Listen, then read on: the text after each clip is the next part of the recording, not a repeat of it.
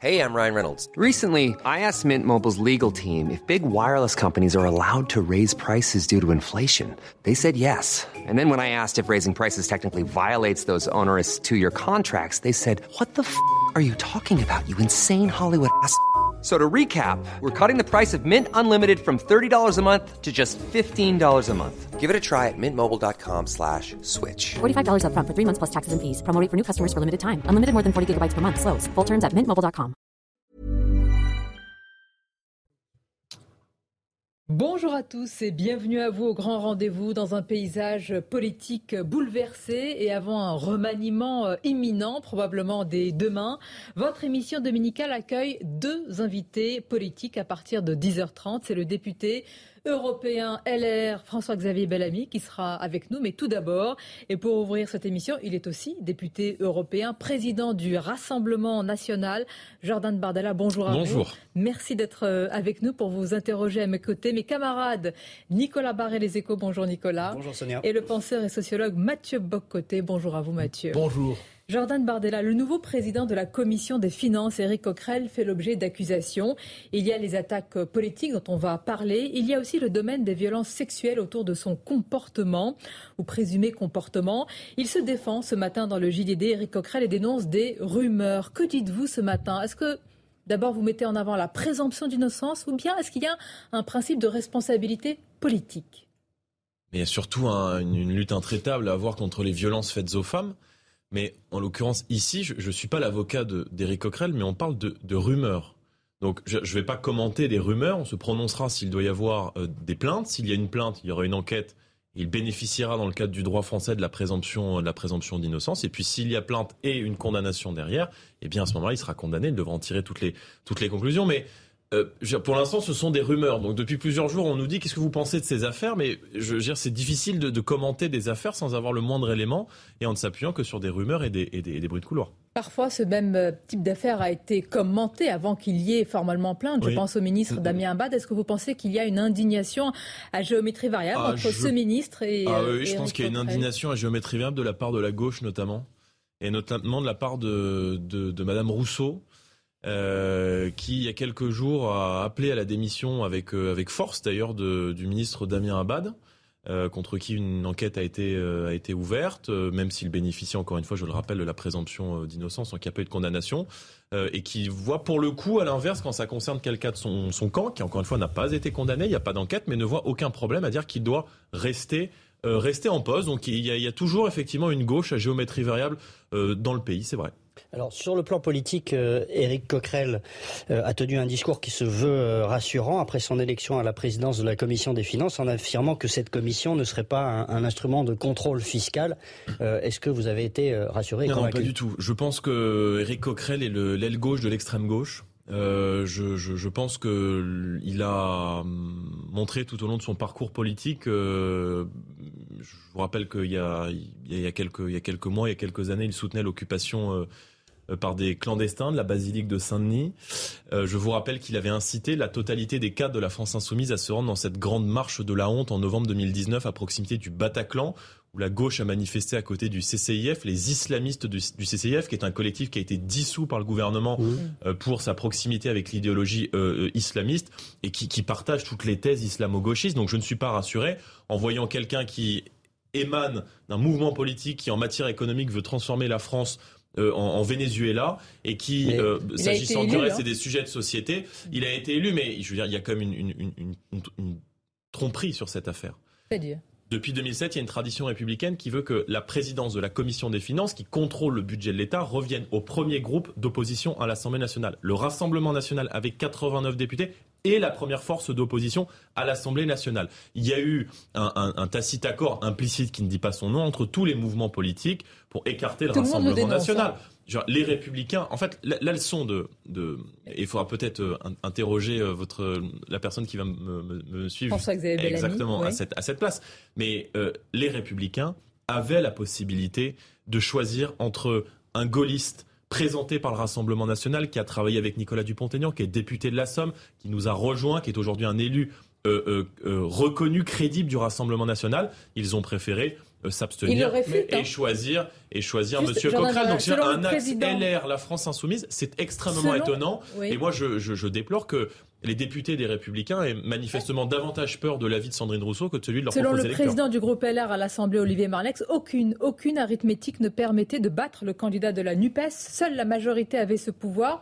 Alors, euh, pourquoi incriminer les LR Non, c'est faux. Il y, a, euh, il y avait huit voix des LR, deux voix euh, de, de, liberté, liberté et territoire. Et en vérité, au troisième tour, on a vu le candidat de la droite et du centre Charles de Courson se retirer de crainte d'être éventuellement élu avec les voix du Rassemblement national, parce que nous on aurait pris nos responsabilités, c'est-à-dire nous entre euh, euh, un, président de la commission des, finances responsable des Républicains et euh, un militant d'extrême gauche, moi, ma main n'aurait pas tremblé euh, s'agissant de ce choix-là. Mais est-ce qu'on peut dire que le Front républicain, dont plusieurs parlaient, fonctionne désormais un jour sur deux? C'est-à-dire une journée, vous avez deux vice-présidences à l'Assemblée nationale, le lendemain, vous n'avez pas la présidence de la Commission des finances? Non, le, Front républicain, si vous voulez, a, été mis en place euh, par, le, par le système pour nous empêcher d'accéder à l'Assemblée nationale. On voit que ce Front républicain est aujourd'hui tombé, qu'il n'y a plus de plafond de verre. Et, peut-être la, plus grande victoire de, de, Marine Le Pen en, 10 ans est d'avoir par la stratégie qu'on a appelée de la normalisation, transformer le Rassemblement national, qui était un parti de, de, de, contestation, de témoignage, en un parti de second tour. On voit que dans des régions peut-être le, le, mouvement était historiquement plus faible. Je pense à la Nouvelle-Aquitaine. Nous obtenons 6 euh, députés et 89 députés euh, au total. On a même failli avoir un député d'ailleurs euh, en Guadeloupe. Donc c'est pas ça le sujet. Le sujet c'est l'entente entre les gens qui dirigent le pays depuis des années à l'Assemblée nationale pour nous empêcher d'avoir des postes. Excusez-moi, je moi je témoigne rien du tout. Je dis juste que le Rassemblement national n'est pas un parti de seconde zone, que nos électeurs ne sont pas des citoyens de seconde zone et que nous avons droit. Qui le bah, dit Écoutez, ces manœuvres le disent d'elles-mêmes quand j'entends euh, des, des partis, et notamment toute la gauche, s'indigner euh, de, de, de, la présentation de candidats par le RN à la vice-présidence de l'Assemblée nationale, à la question au secrétariat de l'Assemblée, ces gens-là ont un problème avec la démocratie. Donc nous sommes entrés à l'Assemblée nationale, le peuple est entré à l'Assemblée nationale, et il est normal que certains postes de vice-présidence de, de ce qui est la maison du peuple français reviennent. et, je me réjouis que Sébastien Chenu et Hélène Laporte, qui sont des députés de qualité et compétents, euh, puissent euh, accéder à ces, à ces postes qui sont aussi des postes de représentation pour Vous-même n'avez-vous pas bénéficié du jeu, si je puis dire, des alliances, justement, pour avoir ces deux présidents, euh, vice-présidents RN. Donc, à un moment, vous les dénoncez, et puis quand euh, ils vont dans votre sens, mais ce ne euh, sont pas des alliances. Bah. je veux dire, y a, on est en démocratie, il y a des règles républicaines.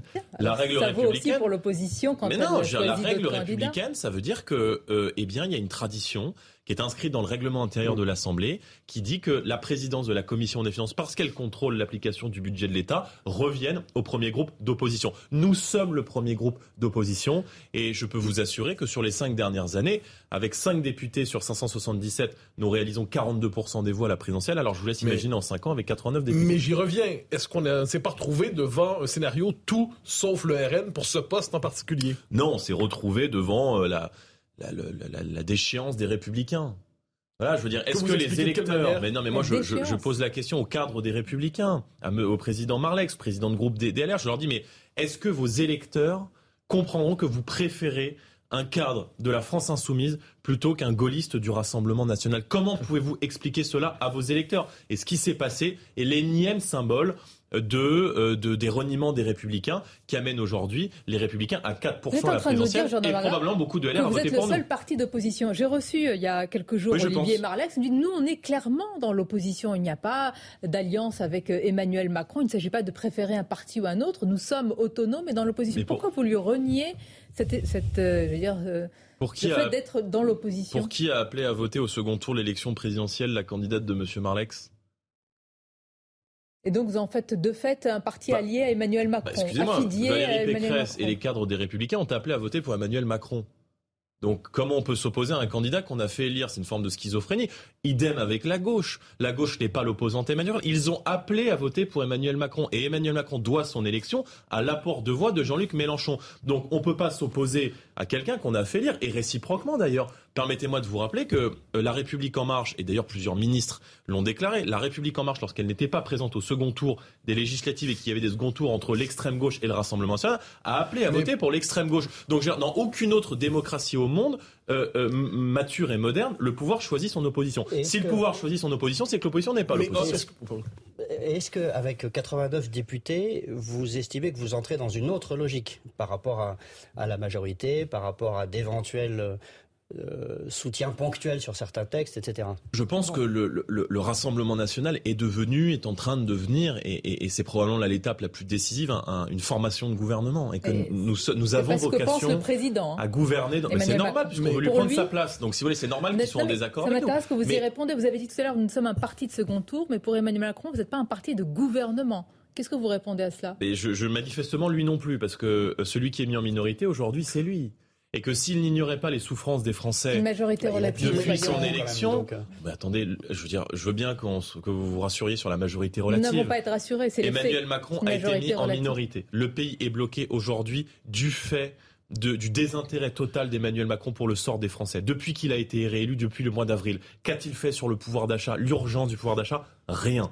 Euh, Qu'a-t-il fait sur la sécurité? Rien. En revanche, je vais vous répondre, pour répondre très clairement à votre question, l'effet levier de ces victoires à Rennes aux législatives et de l'arrivée d'un groupe puissant du RN à l'Assemblée, c'est d'abord le pouvoir d'achat comme premier sujet de discussion à l'Assemblée nationale, mmh. et deuxièmement les aveux timides du ministre de l'Intérieur, M. Darmanin, sur euh, sa responsabilité dans le, chaos du Stade de France. On est passé du déni à des excuses timides. Pendant un mois, il a accusé la billetterie d'avoir agressé les supporters de Londres. Là, il, se rend compte et il commence à avouer qu'il y a un problème de sécurité euh, euh en France. Donc, euh, nous serons là à l'Assemblée nationale pour faire entendre la voix des Français, la voix du peuple français. Et, quand euh, ils s'en prendront au, peuple français avec une politique sociale qui est, je crois, très brutale, nous serons là. Vous confessez, vous avouez une forme de déception par rapport aux républicains qui auraient dû voter pour vous, si on comprend bien, avec l'argument gaulliste. On présentait un gaulliste, il aurait dû être compatible avec eux. Est-ce qu'il, devrait y avoir des points de convergence entre vous et les républicains aujourd'hui? Je pense qu'une grande partie des électeurs des républicains, euh, d'abord, ont déjà quitté les républicains. Voudriez-vous vous entendre avec les députés républicains? Non, mais moi je dis aux, aux, aux, aux, gens qui sont encore tentés de voter par les, pour, pour LR, regardez ce qui s'est passé à l'Assemblée nationale dans le cadre de la présidence de la commission des finances. Regardez vos candidats préférés euh, Emmanuel Macron à Marine Le Pen. Regardez vos candidats préférés la France insoumise euh, au Rassemblement national. Donc je, je, leur dis faisons un bout de chemin ensemble. Et d'ailleurs au cadre sincère de LR qui ne veulent pas rejoindre l'armée d'Emmanuel Macron et qui ne veulent pas se complaire dans des magouilles avec la France insoumise, Bien. je leur dis mais travaillons ensemble. Donc vous faites l'union de droite aujourd'hui Écoutez, bah, nous avons réuni. Voulez, non, mais on, on, peut, on peut l'appeler comme on veut. Mais je pense que euh, le, le, je pense que le patriotisme n'est pas de droite, il n'est pas de gauche.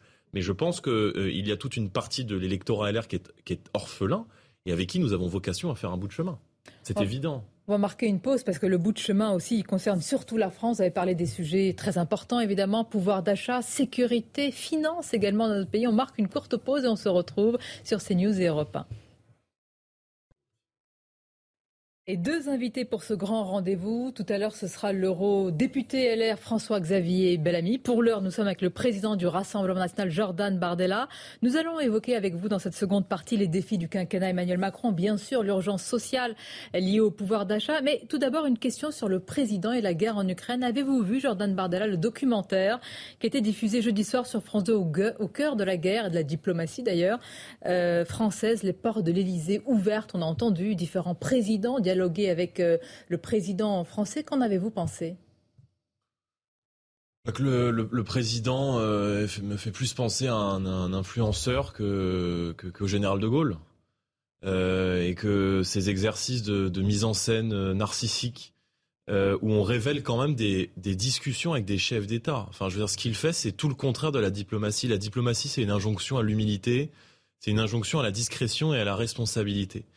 Et de voir le président de la République se mettre en scène comme un, acteur Netflix ou Amazon Prime euh, pour euh, mettre euh, sur la place publique les échanges, d'abord se mettre en scène et les échanges extrêmement confidentiels qu'il a avec des chefs d'État, moi je trouve ça choquant.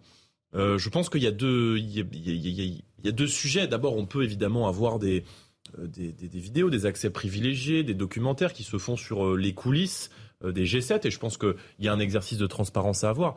Mais euh, je veux dire, la, la manière dont c'est fait et la manière dont on, on, on divulgue des informations euh, qui sont des informations confidentielles, qui peuvent même agiter le niveau de tension. Est-ce que les chefs d'État qui sont enregistrés en discussion avec Emmanuel Macron sont au courant qu'ils sont mmh. enregistrés par les services de l'Élysée pour des vidéos promotionnelles du président de la République Est-ce que vous n'y avez Je pas ne vu le crois pas. Aussi, euh, euh, une France au cœur justement des, des discussions, une France qui arrive à faire parler certains? Est-ce que vous avez retenu aussi cela de non, ce documentaire non, rien je, de je, je, n'a trouvé grâce Emmanuel Macron yeux confond le. Je, je pense qu'il Pour lui, la présidence de la République est un exercice de jouissance. Voilà, c'est pas un exercice de service. Euh, être président de la République, c'est servir la France, servir les Français. Or, on a un peu le sentiment, si vous voulez, que euh, la seule chose qu'il nous livre depuis sa réélection, rien sur les urgences du moment dont on a parlé, dont on va probablement reparler, en revanche, on se met en scène dans des films. Voilà. Donc je, je trouve ça un peu dommage. Difficile de dire rien Je- sur le pouvoir d'achat dont on va parler. Je pense que si, rien. Je veux dire, il a été réélu il y a deux mois. Ouais. Sur le pouvoir d'achat, rien. Alors, bah, rien. L'inflation Euh, augmente. Le chèque les prix des carburants. le- on va Non, pas non, vous mais- faire la liste Prévert. Là, on parle de, on parle discussion qu'on va avoir en juillet pour probablement une, une entrée en application au mois de septembre. Ouais. Donc, je veux dire, il a été réélu en, sept- en, en- en avril. Il ne s'est rien passé. Est-ce que les Français qui nous regardent sont capables de citer Mais- plus de trois mesures du projet d'Emmanuel Macron pour ce nouveau ces- quinquennat, à part la retraite à sur ces- 65 Est-ce que ans? vous, vous en êtes vous capable. Trois mesures du programme non, de mais non, je n'en suis pas capable parce que non, je ne vous sais les pas. connaissez, Leonard Mais- Bernard. Là, c'est pour caricaturer, dire qu'il n'y a pas de programme. Ok, donc le- la réforme à 65 ans, euh, l'échec. hum. L'école, l'hôpital, il n'y a rien. Bah, euh, euh, nucléaire, l'hôpital, si, l'hôpital, on a annoncé euh, une mission flash. Que ça fait 10 ans que l'hôpital s'effondre, ça fait 10 ans qu'il ferme des milliers et des milliers de lits à l'hôpital public. Euh, Il y a eu un Ségur de la santé, et là on nous dit on va créer une mission flash sur euh, l'hôpital. Ah si, je sais ce qu'ils vont faire. Ils vont faire la retraite à 65 ans, ils vont continuer de multiplier les accords de libre-échange, ils vont continuer d'augmenter les taxes sur les carburants, ils vont continuer à faire rentrer des centaines de milliers Alors- de personnes chacun dans notre pays. Je sais ce qu'ils vont faire. Et c'est la raison pour laquelle, euh, moi je, je dis à- au gouvernement, mais donnez-nous un cap, quelle est votre feuille de route? Or, pour l'instant, les Français ne la voient pas. sur les urgences sociales dont vous parliez, sur le pouvoir d'achat, etc. Quelle va être votre euh, votre stratégie? Quel, quel va être votre rapport par rapport à ce projet qui va être présenté dans, dans quelques jours? Je pense que la, la- la logique de chèque, euh, Mhm. qui est une logique inflationniste, hein, euh, dans laquelle va s'engager le gouvernement, n'est pas la bonne mesure. Elle n'est pas la bonne mesure parce que, en réalité, avec le, le ciblage qui est fait, euh, qui est généralement très mal fait. hein. Moi, je suis député européen, j'ai reçu le chèque énergie, par exemple, euh, et on a d'autres de nos parlementaires qui reçoivent les chèques. Bon, ces chèques-là sont destinés aux bénéficiaires des minima sociaux. C'est très bien, on aide les Français qui en ont, en ont le plus Mhm. besoin. Mais on oublie totalement les classes moyennes. On oublie totalement les millions et millions de Français qui travaillent, qui sont trop riches pour rentrer dans la case des minima sociaux et qui ne sont pas assez riches pour rentrer dans les cases à qui le gouvernement fait des cadeaux fiscaux importants. Donc, vous présenterez des prône- amendements on à prône- ce projet. on prône Mais trois- vous ne vous on opposerez pas, choses. évidemment, aux aides Écoutez, qui s'il y a des urgences, non, mais si- évidemment, s'il y a des urgences à voter, on les votera. Mais on va surtout proposer ce que nous nous ferions à la place. Oui. Et ce que nous nous ferions à la place, c'est trois choses. D'abord, c'est la baisse des taxes. C'est de baisser notamment sur les carburants, l'électricité, le gaz, le fioul, la TVA de 20% à 5,5% pour rendre du pouvoir d'achat immédiatement. Mais là aussi, Aux Français, il y a arrange tout le monde. 60% vous, de taxes. Vous critiquez le fait a- que les, certaines aides, certains chèques euh, sont donnés à tout le monde. Là, ça, ça arrange tout le monde. là.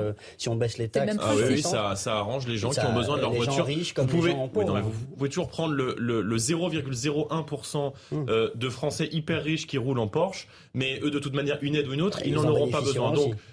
Je pense que euh, il faut baisser les taxes, baisser les taxes sur les carburants. Deuxièmement, il faut augmenter les salaires parce que tout augmente sauf les salaires. Et nous, ce qu'on propose, c'est de permettre à tous les chefs d'entreprise, on passe un deal gagnant-gagnant avec eux, vous augmentez de 10% l'ensemble des salaires de votre entreprise. En contrepartie, ces 10% de salaires sont exonérés de cotisations patronales pendant 5 ans. Et troisièmement, il faut retrouver la maîtrise des prix de l'énergie. Aujourd'hui, les prix de, euh, de, de l'électricité au niveau européen sont adossés au prix du gaz. L'Espagne et le Portugal viennent de prendre des mesures de souveraineté nationale. Ils viennent de sortir de cette clause du marché européen de l'électricité et projettent sur les six prochains mois de baisser de 30% les prix de l'électricité. Aujourd'hui, l'électricité et le gaz sont adossés alors même que 92% de l'énergie qui est produite en France ne dépend pas d'énergie euh, L'avez-vous dit, fossile. Elisabeth Borne Vous avez rencontré la Première ministre là, il, y a, il y a quelques jours. D'ailleurs, c'est mercredi qu'elle tiendra son discours de, de politique générale. Bon, au-delà de la question de savoir si elle doit ou pas passer par un vote de confiance, est-ce que pense. vous avez eu, vous, vous pensez qu'elle doit passer par ça, mais est-ce que vous avez eu cet échange nourri? Est-ce que vous avez mis sur la table vos discussions? Est-ce qu'il peut y avoir au service des Français et des plus modestes quelques points d'accord? Mais ils- ne veulent pas. Moi, je, je- je- je lui ai- on lui a proposé, avec Marine Le Pen, nous avons rencontré la première ministre euh, euh, mercredi soir. Mais euh, rien, et de toute manière, ce n'est pas elle qui prend la décision. Voilà, c'est le président de la République. Or, le président de la République euh, ignore totalement les souffrances des Français. Il ne voit pas qu'il y a des millions de gens aujourd'hui qui n'arrivent plus à faire le plein de la totalité du plein de leur voiture, qui voient l'alimentation exploser, qui n'arrivent plus à se nourrir, qui n'arrivent plus à se chauffer. Bah, d'où le On chèque annonce une multiplication. alimentation, D'où si chèque vous n'êtes pas alimentaire, d'accord. d'où la baisse de, sur, Mais le, le chèque, c'est sur le prix de mais l'essence, le, le chèque, d'abord, le chèque, c'est un one shot, c'est-à-dire que vous l'avez une fois Mm. et terminé. La baisse des taxes que nous proposons, elle est pérenne. Mais- Euh, nous proposons également que sur l'alimentation aujourd'hui, on sort totalement la TVA, on exonère de TVA un panier de 100 produits de première nécessité. Vous me dites tout le monde va en bénéficier, mais évidemment que les produits de première nécessité seront a priori davantage utilisés par euh, les familles euh, les plus modestes et par les familles euh, populaires. C'est le riz, les pâtes, les produits hygiéniques, les couches pour les bébés. On sort totalement de la TVA. Donc on a des mesures extrêmement offensives pour rendre du pouvoir d'achat aux Français, plutôt que bah, finalement de, leur casser les jambes d'un côté avec 60% de taxes et de leur offrir une béquille de l'autre avec un Jordan Bardella, urgence sociale sans le moindre doute urgence compte public aussi, selon Bruno Le Maire. Est-ce que l'inquiétude par rapport au compte public, les déficits, la dette et ainsi de suite, c'est une bonne préoccupation qui devrait aussi habiter euh, le Rassemblement national? Mais c'est la raison pour laquelle nous avons réclamé tout au long de l'élection présidentielle que des économies de bon sens soient faites.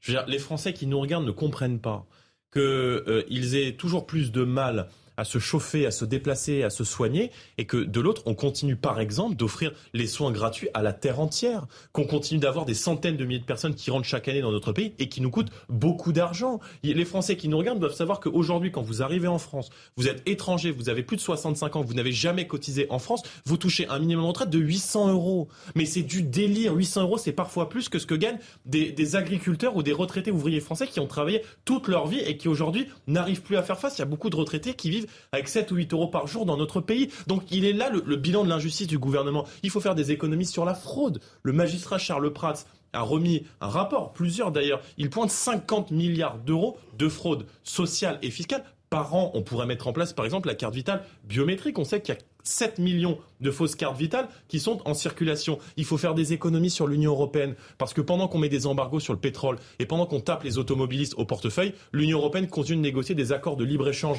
avec la Nouvelle-Zélande. Je vous rappelle ce que disait le Haut Conseil pour le climat. La moitié de nos émissions de gaz à effet de serre, c'est pas les, automobilistes français qui ont besoin de leur voiture, ce sont les, euh, les importations et ce sont donc les accords de libre-échange. Donc les Français n'y arrivent plus et les agriculteurs, les chefs d'entreprise voient arriver sur le sol français des produits qui viennent de très loin, imbibés de pesticides, qui ne respectent ni nos normes sanitaires, sociales ou environnementales. chercher, selon vous, en tous les cas dans le domaine de ah, l'immigration ou sur le plan européen. On vous entend depuis le début de cette émission, Jordan Bardella, à la tête du Rassemblement national. Parfois, on précise par intérim, parce qu'on attend évidemment de voir ah, qui, qui, occupera au final ce fauteuil. Il y a une course, semble-t-il, à la direction. Mis à part vous, il y a aussi l'appétit de Louis Alliot que l'on cite. Est-ce qu'il peut y avoir un choc des, visions à l'intérieur du RN ou une émulation hein? Il ne s'agit pas de vous mettre en confrontation, mais est-ce qu'il va y avoir plusieurs candidatures et puis une, une confrontation, une compétition saine Écoutez, nous, nous réunissons le, bureau national mardi. Euh, afin de lancer et d'ouvrir, d'enclencher le processus qui doit aboutir au Congrès à l'élection de du ou de la nouvelle présidente du Rassemblement national. Vous savez que Marine Le Pen a annoncé qu'elle ne reviendrait pas à la présidence mmh. du RN pour se consacrer à la présidence du groupe à l'Assemblée nationale. Euh, le Congrès aura vraisemblablement lieu à l'automne. Euh, moi, je, proposerais tout simplement aux adhérents que le chemin qu'on a tracé ensemble depuis un an avec Marine Le Pen, qui nous a amené à 42% des voix à la présidentielle, 89 députés, je pense que ce sont de belles victoires qui sont liées à la, stratégie, à la campagne que nous avons faite depuis un an, que ce chemin-là soit poursuivi. Mais euh, moi, j'ai beaucoup de respect et d'amitié pour Louis, mais il n'y a pas de différence de ligne politique. Il n'y a pas quand même des sensibilités. Non, mais il peut y avoir des, des, des, différences de parcours, des différences de profil, des différences de génération, des différences oui, mais de, sensibilité. De, de, il n'y a pas de différence de sensibilité, une sensibilité plus sociale, plus identitaire, plus etc. Non, de, de différence peut-être de, projets qu'on portera pour le pour le mouvement et pour le pour le parti. Mais euh, il n'y a pas de divergence de ligne politique et je pense que c'est là notre plus grande force. Deux candidats. Deux candidats. moi, je, je, je, ne sais pas s'il est candidat pour l'instant. Vous êtes peut-être mieux renseigné, ah, mieux renseigné que moi. Mais s'il y a plusieurs candidats, je trouverais que dans un exercice de démocratie interne, euh, c'est bien et c'est parfaitement ça.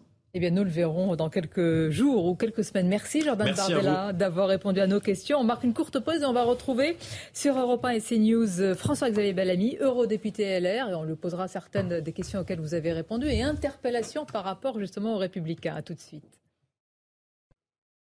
On vous remercie d'être avec nous en direct ce dimanche sur Europe 1 et CNews avec notre partenaire Les Échos dans un paysage politique extrêmement bouleversé, on vous le disait en début d'émission, et peut-être à, la veille d'un remaniement, en tous les cas il s'annonce imminent. Deux invités politiques, nous avons reçu Jordan Bardella, président du Rassemblement national, et on accueille à présent l'eurodéputé LR François-Xavier Bellamy. Bonjour à vous. Bonjour. Et merci d'être euh, avec nous. On va démarrer, si vous le voulez bien, François-Xavier Bellamy, cette émission avec un, un sujet de fond. On vient de poser la question à Jordan Bardella un sujet qui n'est pas au centre véritablement du débat public. Le ministre de l'économie en a parlé il y a quelques jours, c'est la dette euh, publique. Est-ce que vous considérez qu'il en va de notre souveraineté et qu'on a atteint, comme le dit Bruno Le Maire, la, cote d'alerte?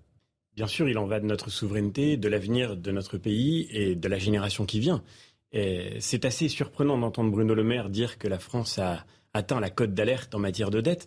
Euh, on a un peu l'impression d'entendre Jérôme Carviel qui s'inquiéterait de la bonne santé de la société générale, parce que la vérité, c'est que c'est ce gouvernement qui a endetté la France comme jamais auparavant, avant même que les mesures Covid n'arrivent. C'est Emmanuel Macron qui, dans son discours d'Aix-la-Chapelle, avait dit il faut en finir avec le fétichisme de l'excédent budgétaire et de l'excédent commercial. Et donc, en fait, ce gouvernement, ce président de la République nous ont expliqué que c'était parfaitement normal de vivre dans ce monde irréel où la dette n'existe pas, ne coûte rien, est potentiellement infinie. Et aujourd'hui, on se réveille enfin. Pour notre part, ça fait très longtemps qu'on parle de cette question. On a le sentiment que personne n'est audible en fait sur ce sujet parce que pendant la campagne présidentielle, effectivement, ce sujet a été mis un peu de côté et même votre candidate n'en a pas tellement parlé. Euh, est-ce que vous ne craignez pas ce, risque ah, justement de ne pas être vraiment audible? Ce serait, je pense, ne pas être juste envers notre famille politique que de dire que nous n'en avons pas parlé. Mais la vérité, c'est de quel sujet avons-nous vraiment parlé pendant l'élection présidentielle collectivement? Quelles sont les, grandes questions auxquelles nous nous sommes confrontés? La vérité, c'est qu'aujourd'hui, moi je vous le dis en étant tous les jours au Parlement européen, nos partenaires européens regardent la situation française avec mmh. inquiétude parce que nous sommes en plein délire sur le plan budgétaire. Délire, dites-vous? Bien sûr, ça fait des mois maintenant, y compris dans cette période électorale, ce qui pose un problème démocratique, à mon sens, assez majeur. Y compris pendant les derniers mois, on n'a pas arrêté de distribuer des chèques. On les appelle comme ça. Le chèque énergie, le chèque inflation, des chèques à tout point de vue. Et cette politique avait pour but, évidemment, de mettre la France sous anesthésie, alors que la réalité de notre crise, elle se fait de plus en plus sentir. La réalité de notre dépendance commerciale, notamment. Si nous payons beaucoup plus cher notre énergie, c'est aussi parce que nous sommes massivement importateurs, parce que nous avons cessé de produire, parce que nous avons cessé d'investir dans notre parc euh, nucléaire, par exemple. Et donc, en fait, plutôt que de résoudre les problèmes à la base, eh bien, on a distribué de l'argent public. Et distribuer de l'argent public, ça veut dire, en réalité, entretenir les Français dans une fiction. Et cette politique, oui, je le redis, c'est une folie. C'est une folie. Est-ce qu'on peut poser la question de la dette sans poser au même moment la question du modèle social français? C'est-à-dire, j'entends gaspillage, j'entends dépenses plus ciblées, dépenses plus intelligentes, mais en dernière instance, est-ce que le modèle social français ne s'accompagne pas inévitablement d'une dette considérable, colossale et peut-être ingérable un jour? Vous avez tout à fait raison. En tous les cas, le sujet, c'est celui de notre modèle économique, de notre modèle social, de notre modèle industriel. Je mettrai... Pas seulement des cinq dernières années. Bien sûr, mais aussi des défis qui sont devant nous et les débats qui vont arriver. On parlait euh, à l'instant sur votre plateau de la loi sur le pouvoir d'achat qui va venir dans quelques semaines à l'Assemblée nationale. La question du pouvoir d'achat, elle va évidemment se poser dans un contexte où l'inflation galope. Mais comment on répond à ce problème de pouvoir d'achat? Il y a deux options. Soit on continue de dépenser et de euh, donner des chèques aux gens, c'est-à-dire d'acheter le pouvoir d'achat d'aujourd'hui sur les générations qui viennent, parce qu'encore une fois, c'est de cela qu'il s'agit. Soit on poursuit dans cette fuite en avant, soit au contraire, ce qui est, à mon avis, le chemin que nous devons suivre, on fait en sorte que si l'État a un effort à faire, ce soit celui de baisser les charges qui pèsent sur le travail. Il faut que le travail paye en France. Et vous avez raison de parler de modèle social. Aujourd'hui, nous sommes dans cette situation terrible où on gagne parfois à ne pas travailler plutôt qu'à plutôt qu'à travailler. Vous avez mis le temps que le travail paye et que ce que vous dites infuse nécessite quelques années, alors que là, non, nous non, sommes dans une urgence de jours, de semaines, Bien de sûr, mois. on peut le faire tout de suite. Si on baisse les charges qui pèsent sur le travail, on augmente mécaniquement la rémunération des Français. Il faut évidemment des mesures ciblées envers les plus précaires, envers les plus fragiles, ou bien envers les personnes qui ne sont plus important. Donc en vous situation de travailler. évidemment, même si vous la dénoncez cette politique d'échec, vous allez l'accompagner euh, pour les plus modestes d'entre nous euh, euh, quand elle se pose de manière je, je pense par exemple à la question des retraités, des gens qui ont travaillé toute leur vie et qui aujourd'hui n'arrivent plus du tout à s'en sortir, qui n'arrivent plus à faire face à l'explosion des prix de l'énergie. Je pense qu'on n'a pas encore vu le plus dur malheureusement et donc il faut bien sûr accompagner ceux qui ne sont pas en situation de, de travailler parce qu'ils ont déjà cotisé pendant toute leur vie. Mais pour les actifs, et c'est je crois le sujet majeur, il faut absolument que l'effort de l'État ne consiste pas à continuer de multiplier les allocations de toutes sortes, mais au contraire à redonner du salaire à ceux qui travaillent. Ce sera d'ailleurs aussi une manière de sortir notre pays de la situation aberrante dans laquelle nous sommes, ou alors que nous avons des millions de chômeurs en France, quelles que soient les modalités de calcul, vous avez des milliers d'entreprises qui vous disent que leur plus gros problème, c'est qu'elles n'arrivent pas à recruter. Et pourquoi?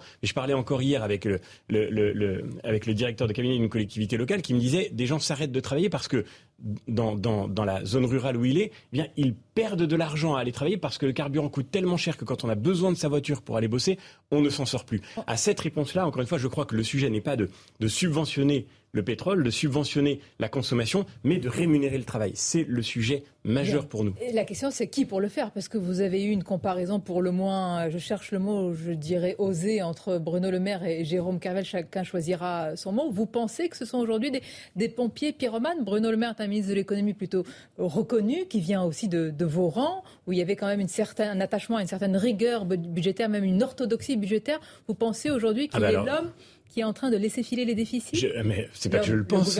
C'est pas que je le pense, c'est que c'est un fait.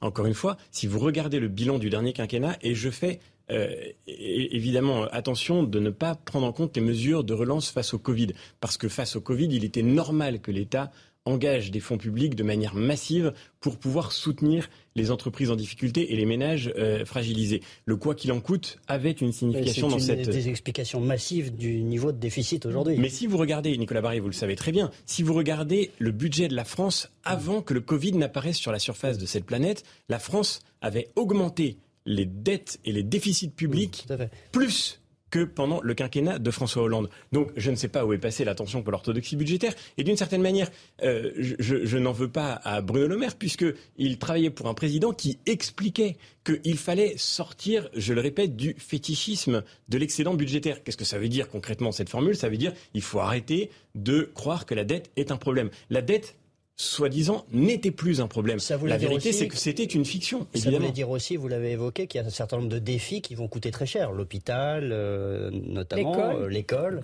Euh, euh, donc ça, c'est des sujets sur lesquels, là aussi, vous allez peut-être apporter des, éléments différents par rapport à ce que propose le gouvernement. Mais dans tous les cas, ça va coûter de l'argent. Bien sûr, mais il y a un immense problème d'allocation des moyens budgétaires aujourd'hui. On voit bien que l'État est démuni dans toutes ses fonctions régaliennes. La sécurité, l'école, vous l'avez dit, euh, l'hôpital. Sur ces sujets-là, il faut évidemment remettre. C'est un tableau plus noir que noir ou est-ce qu'il est vraiment aussi noir que vous ne le décrivez à l'instant? Parce que si l'école ne va pas, l'hôpital ne va pas, la, dette est en, est en folie, euh, que reste-t-il?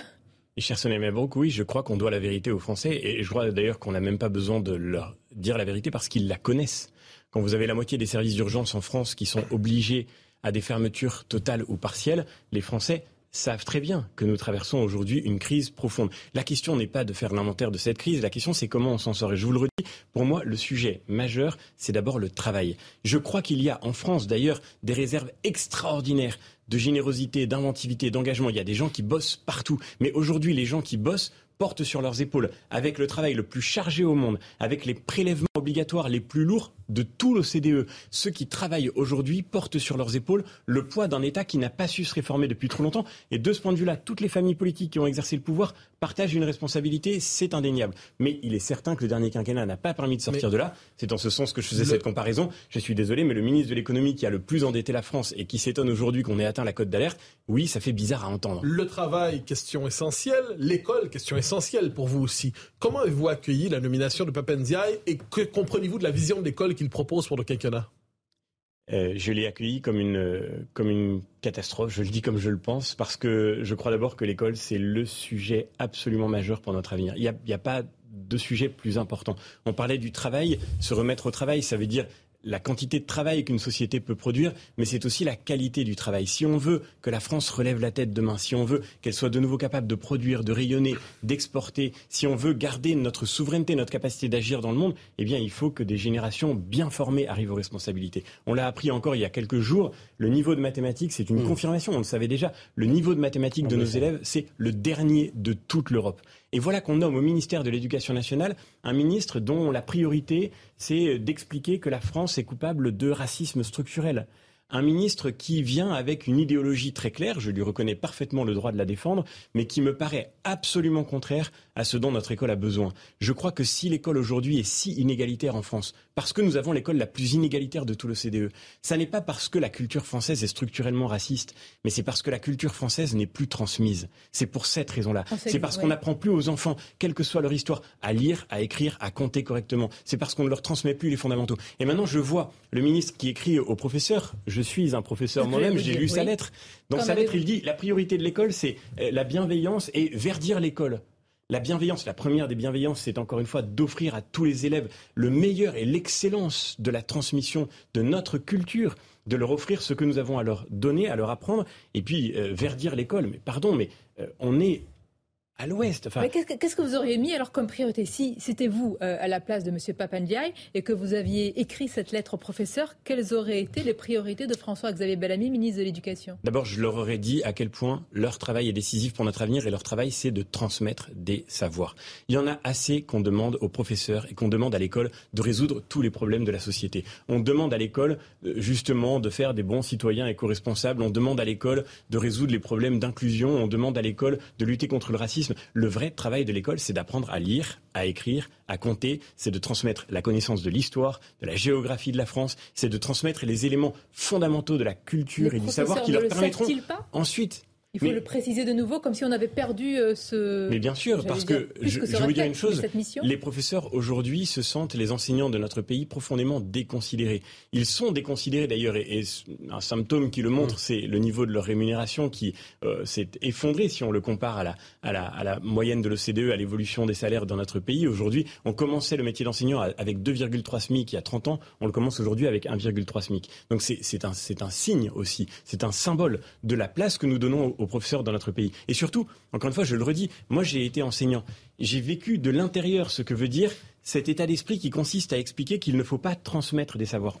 C'est le premier engagement public que j'ai eu, c'était d'écrire Les Déshérités pour dénoncer cette crise de la transmission. On m'a expliqué comme professeur qu'il ne fallait pas transmettre des connaissances, que les élèves devaient produire par eux-mêmes leur propre savoir et que c'était ça la bienveillance dont parle le ministre de l'Éducation nationale. Moi, je crois que la bienveillance consiste au contraire à redonner aux professeurs leur mission au service des élèves et leur mission, c'est de transmettre le savoir. On a compris. Un point, c'est tout. Pas, de faire de l'école l'otage d'une idéologie quelconque. Avec le gouvernement, mais ce n'est pas votre rôle. Lucidité peut-être de votre part. On verra en quoi vous ne serez ah, pas aussi une opposition faire preuve de loyauté intellectuelle et la loyauté intellectuelle suppose de dire la vérité en politique aussi. Et en quoi vous ne serez pas une opposition pavlovienne ou alors une opposition constructive? C'est aussi le chemin. Aujourd'hui, en tout cas, les deux voies qui sont offertes au LR. On marque une courte pause. On va en parler avec vous. Et notre invité, le député européen, les Républicains, avant d'en venir justement à la situation des Républicains à l'Assemblée nationale, nous avons évoqué depuis tout à l'heure François-Xavier Bellamy, euh, les déficits publics, l'état de la France, l'école, autant de sujets très importants. Il y a aussi euh, un autre sujet tout aussi important, en tous les cas majeur pour notre société, et un sujet qui a été importé, en tous les cas, la polémique des États-Unis. Il s'agit de, de l'IVG. Alors, euh, est-il besoin en France aujourd'hui de sanctuariser la loi Veil après le débat et la mise en cause aux États-Unis? Député à l'Assemblée, est-ce que vous voteriez euh, son inscription dans la Constitution? Pardon, mais tout ce débat est euh, délirant. Et j'ai été sidéré de voir le groupe majoritaire à l'Assemblée nationale, le groupe de la République en marche, commencer son mandat avec cette proposition. On vient d'évoquer la question du déficit budgétaire qui touche notre pays depuis longtemps et qui maintenant, d'après le ministre de l'économie lui-même, nous pousse à atteindre la cote d'alerte. On vient de parler du déficit commercial, structurel, qui fait qu'aujourd'hui notre pays devient un pays de consommateurs qui perd sa souveraineté et sa capacité d'agir. On, a parlé euh, de la crise sociale, de l'inflation. On a parlé de la crise de l'école. Nous sommes les derniers de l'OCDE en mathématiques. Et ça menace évidemment notre avenir. On peut parler de la crise environnementale. Il y a tellement de sujets aujourd'hui, euh, à commencer par, par la situation géopolitique à la, à la frontière avec l'Ukraine. J'étais, pendant que ce débat a commencé, il y a quelques jours, été euh, en Roumanie, à l'invitation de mes collègues roumains. J'ai été rencontrer les militaires français qui sont en train de déployer un camp euh, en Roumanie pour pouvoir euh, venir en concours des, forces roumaines dans un moment géopolitique extrêmement tendu. Et j'entendais l'actualité française en me disant mais est-ce qu'on est devenu fou? Pourquoi? C'est un sujet de diversion. Je comprends pas. Quelle est votre position? Vous dites qu'on a importé cela des. des c'est notre débat politique n'a plus rien à voir avec la réalité, mais plus rien. Personne dans ce pays, aucune force politique ne remet en cause la loi Veil. La dernière euh, loi sur cette question a consisté à étendre le délai d'avortement légal. Euh, où est-ce qu'on voit qu'il y a besoin de remettre sur la table cette question? Et je crois que, pardon, mais ceux qui portent ce débat aujourd'hui, ceux qui poussent ce débat en avant, dans l'état du pays aujourd'hui, signent leur irresponsabilité politique absolue. Je n'en peux plus de cette vie politique délirante où on parle de tout sauf des vrais sujets. Vous avez raison de le mettre sur la table, bien sûr, parce que c'est dans l'actualité. Mais, le fait que ce soit dans l'actualité est un symptôme de notre irresponsabilité collective. Oui, Est-ce que pour vous c'est une manœuvre politicienne ou est-ce que c'est un symptôme d'américanisation culturelle?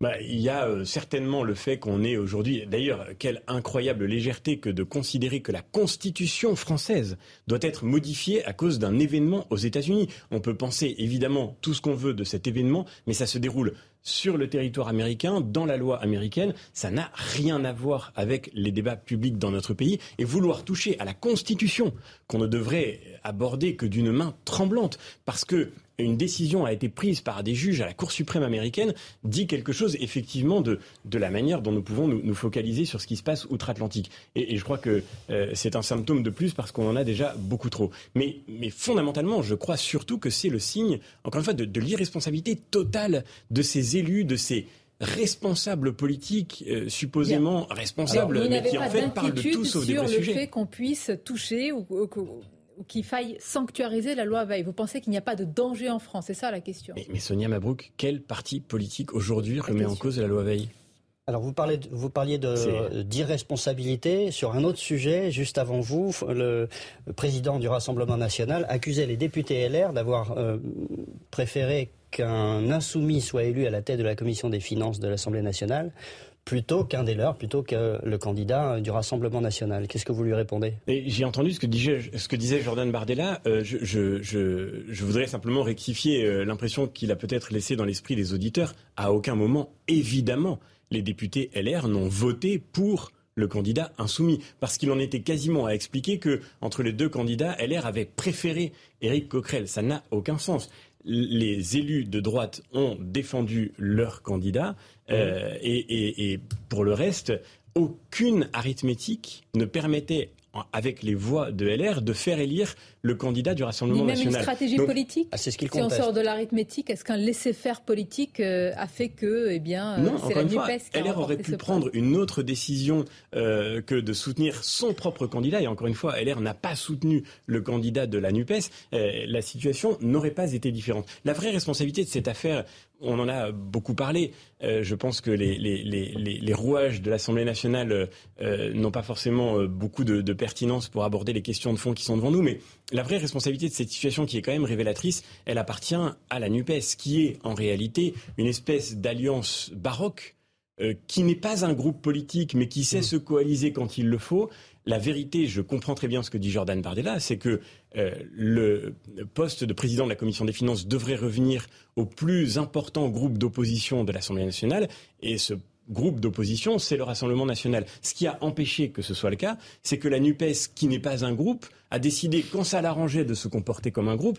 Et j'observe d'ailleurs qu'on voit par là le républicanisme à géométrie variable des forces de gauche et d'extrême gauche qui savent donner des leçons de démocratie quand elles veulent, mais qui sont tout à fait capables de s'arranger quand elles y trouvent leur intérêt pour jouer avec les règles, notamment les règles du Parlement. Mais inversons le regard. Euh, est-ce que de votre, parlant de la présidentielle, on parlait des républicains et des extrêmes, vous connaissez la rhétorique. Est-ce que pour vous aujourd'hui, la NUPES représente, et plus, particulièrement la France insoumise, représente un plus grand péril que le Rassemblement national? Ou pour vous, est-ce que vous les ramenez dos à dos ces deux, euh, deux extrêmes?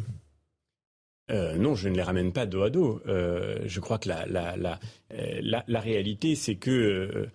Bon, d'abord, on ne va pas rejouer le jeu du deuxième tour de la présidentielle alors qu'on est maintenant à la fin de cette séquence électorale. dans le cadre de l'Assemblée, est-ce que Rassemblement national et NUPES sont sur le même plan? Vous dites non. Est-ce qu'il y a une proximité intellectuelle plus grande entre le LR et le RN qu'entre LR et LFI euh, évidemment, sur, sur certains sujets, nous avons des désaccords avec le RN. J'entendais Jordan Bardella parler de la question du pouvoir d'achat et il en parle bien souvent comme le font les députés de gauche ou les députés d'extrême gauche, avec l'idée que ce qui compte, c'est d'abord d'augmenter encore les, les, prestations sociales qu'on évoquait à l'instant. Cela étant dit, ma position est très claire. Je vous ai répondu sur ce point.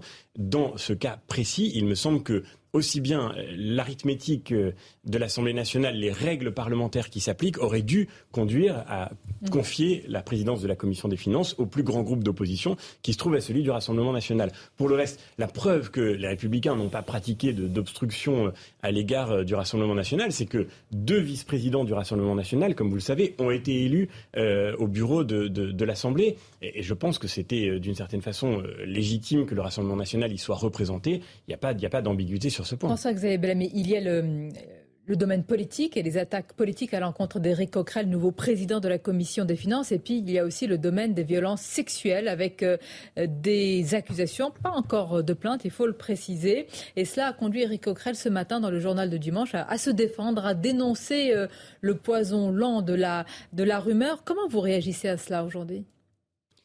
Bon, d'abord, écoutez, c'est pour commencer, euh, c'est terrible qu'on soit en permanence ramené à ces sujets euh, dramatiques. La première chose qu'il faut dire, c'est évidemment que dans une société euh, vraiment humaine et dans une démocratie vraiment mature, on devrait être capable de laisser tout cela derrière nous et le comportement des hommes à l'égard des femmes devrait être irréprochable. On ne doit avoir aucune espèce de tolérance avec toute espèce d'atteinte à ce principe. Maintenant, ce qui m'étonne, si vous voulez, c'est quand même de voir à quel point euh, on, voit reculer peu à peu l'importance, là encore, dans une démocratie mature, de cette institution essentielle qu'est la justice. Quand il y a un litige, quand il y a un conflit entre des citoyens, c'est la justice qui doit les trancher.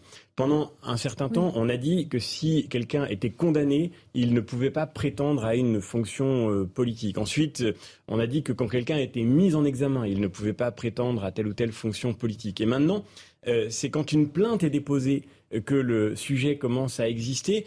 Euh, et on va encore plus loin avec l'idée que même sans aucune plainte, la simple rumeur devrait suffire, c'est ce que dit Rokaya Diallo récemment, à, disqualifier quelqu'un. Alors moi, ce qui m'étonne, et j'allais dire avec un peu de tristesse, ce qui m'amuse, c'est de voir là encore, là encore, les raisonnements à géométrie variable des, des, euh, des, des forces politiques de gauche ou d'extrême gauche. Quand j'entends Mme Rousseau dire ah non mais avec M. Coquerel il n'y a aucun problème, avec M. Abad il y avait un problème, on se dit que évidemment euh, cette jurisprudence est intenable évidemment que ce qui compte, c'est que la justice fasse son travail. Et quand, le temps politique et médiatique phagocyte et va tellement plus vite que le temps de la justice, que fait-on? Est-ce que oui, mais vous savez, c'est extrêmement. Alors d'abord, ça suppose de réformer la justice pour qu'elle puisse aller plus vite, en effet. Mais c'est extrêmement grave quand on prétend pouvoir court-circuiter la justice. On en revient à cette forme primaire d'interaction humaine qui est la condamnation par la rumeur, la condamnation par la foule, qui n'est rien d'autre qu'une espèce de pratique euh, du lynchage. Alors même si ce lynchage a l'air plus civilisé quand il est euh, pratiqué dans les colonnes des journaux, ça reste la même chose. Euh, et quand j'entends dire qu'il faudrait condamner telle ou telle personne sur la base d'une rumeur, telle ou telle personne sans qu'aucune plainte ne soit déposée, je me dis que nous avons beaucoup reculé dans, encore une fois, notre, notre maturité démocratique. C'est un sujet majeur parce que demain, on pourra empêcher qui que ce soit d'accéder à telle ou telle fonction en faisant circuler une rumeur. Et comme vous le savez très bien, le mécanisme de la rumeur est, est, un poison extrêmement dangereux. Il nous reste quelques secondes hein, pour euh, conclure peut-être sur euh, l'avenir des LR. Le vôtre est-il lié? Quelle personnalité, François-Xavier Bellamy, la mieux même, à même d'incarner la droite aujourd'hui? Si on choisissait trois personnalités au hasard, Laurent Vauquier, Édouard Philippe et tiens, vous-même, que répondriez-vous? Alors, à mon avis, ça ne peut pas être Édouard Philippe, parce que là encore, si on regarde le bilan de ce quinquennat, il n'a rien qui puisse convaincre un électeur de droite. Euh, moi, si vous voulez, je, je, prendrai mes responsabilités dans ce, dans ce débat qui sera ah, décisif. La je crois qu'il faut. parole langue de bois. Je prendrai mes responsabilités. On n'arrive toujours pas à décrypter ce que ça veut dire. La formule est très belle. Elle ah. veut dire j'assumerai mon ça rôle. Ça n'empêche pas qu'elle soit langue de bois. Non, pas du tout. Je ne, dis, je, je, ne dis pas que je veux être candidat euh, à tout prix. Ce qui compte, c'est que notre famille politique se reconstruise. Si la ligne que je crois nécessaire pour cela n'est pas représentée dans cette élection, alors oui, je prendrai mes responsabilités. Ben, je vous remercie, François-Xavier Bellamy. On suivra tout cela avec euh, intérêt, évidemment, dans ce paysage politique bouleversé. Merci beaucoup. Bon dimanche à tous. Et je tiens à remercier, évidemment, mes camarades Mathieu Bocoté, Nicolas Barré pour cette année passionnante. À leur côté, à l'animation du grand rendez-vous avec tous ceux qui participent. Cédric Lastané, Naïma euh, Bencheman et tant d'autres, évidemment, à la régie et dans cette rédaction européenne. C'était la dernière émission de la saison. On va vous retrouver avec plaisir et puis beaucoup d'appétit et d'appétence à la rentrée à la même heure avec la même équipe, si vous le voulez bien, messieurs. Au très grand Bon été. On continue. Bon été et bon dimanche à vous.